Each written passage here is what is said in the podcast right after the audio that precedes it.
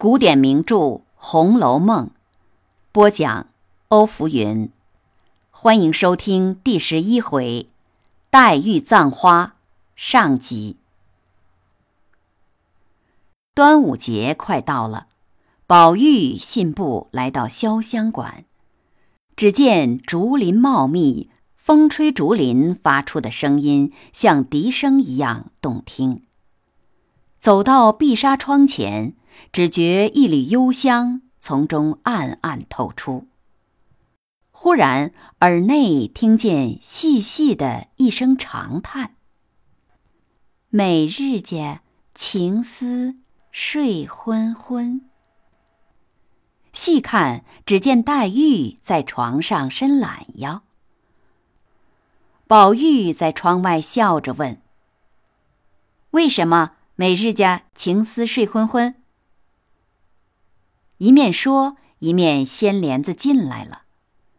黛玉自觉忘情，不觉红了脸，翻身向里装睡。宝玉走上来扳她的身子，黛玉只得坐起来。宝玉见她睡眼微睁，香腮带赤，不觉神魂飘荡，一歪身坐在椅子上，笑着问。你刚才说什么？黛玉说：“我没说什么。”宝玉笑道：“我都听见了。”二人正说话，只见紫娟进来。宝玉笑道：“紫娟，把你们的好茶沏一碗来给我喝。”黛玉说：“别理他。”先给我舀水去吧。紫娟道：“他是客，自然先沏了茶，再舀水去。”说着倒茶去了。宝玉笑道：“哼，好丫头，若供你多情小姐同鸳帐，怎舍得叫你叠被铺床？”黛玉顿时搁下脸来说道：“二哥哥，你说什么？”宝玉笑道：“ 我没说什么。”黛玉便哭道：“看了混账书来拿我取笑，我成了替你们爷们儿解闷儿的了。”一面哭一面下床来，往外就走。宝玉心里慌了，赶忙上来央告：“哎，好妹妹，我一时该死，你好歹别告诉去。我要再赶，嘴上就长个钉，烂了舌头。”正说着，袭人走来说道：“快回去穿衣服，老爷叫你呢。”宝玉听了，不觉像打了个晴天霹雳，急忙走出园来。转过大厅，只听墙角边一阵呵呵大笑，薛蟠拍着手跳了出来，笑道：“哈哈，要不说姨父叫你，你哪里肯出来的这么快？”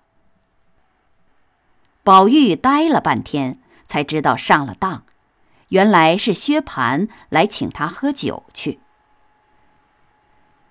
宴罢，宝玉回到园中，黛玉。听说宝玉回来了，想问他怎么样了，就一步步走来。看见宝钗进宝玉的院子里去了，他也随后走了来。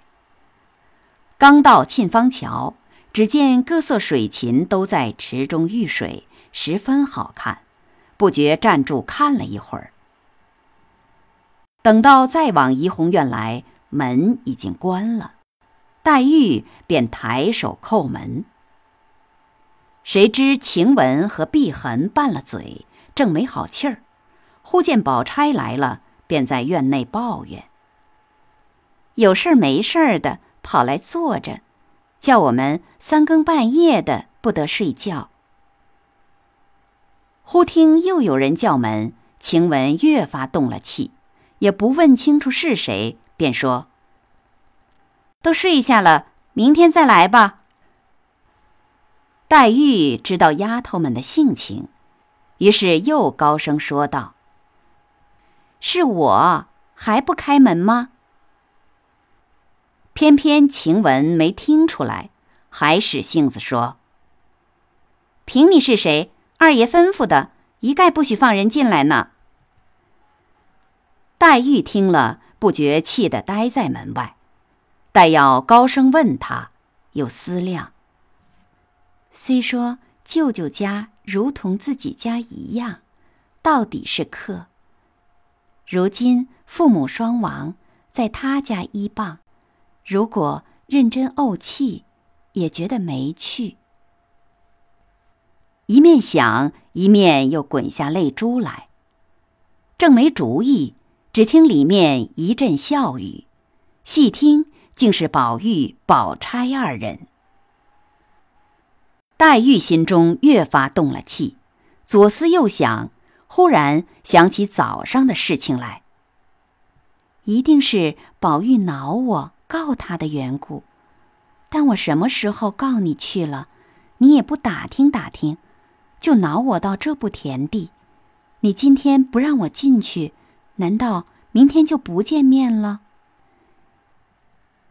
黛玉越想越伤心，也不顾苍苔露冷，独立在墙角边花荫下，悲悲切切地呜咽起来。忽听院门一响，宝玉袭人一群人送宝钗出来。黛玉正要上去问问宝玉，又恐当着众人问羞了他，便闪到一旁。等宝玉他们进去，关了门，黛玉才转身回屋。感谢收听《红楼梦》第十一回“黛玉葬花”上集，欢迎继续收听“黛玉葬花”下集。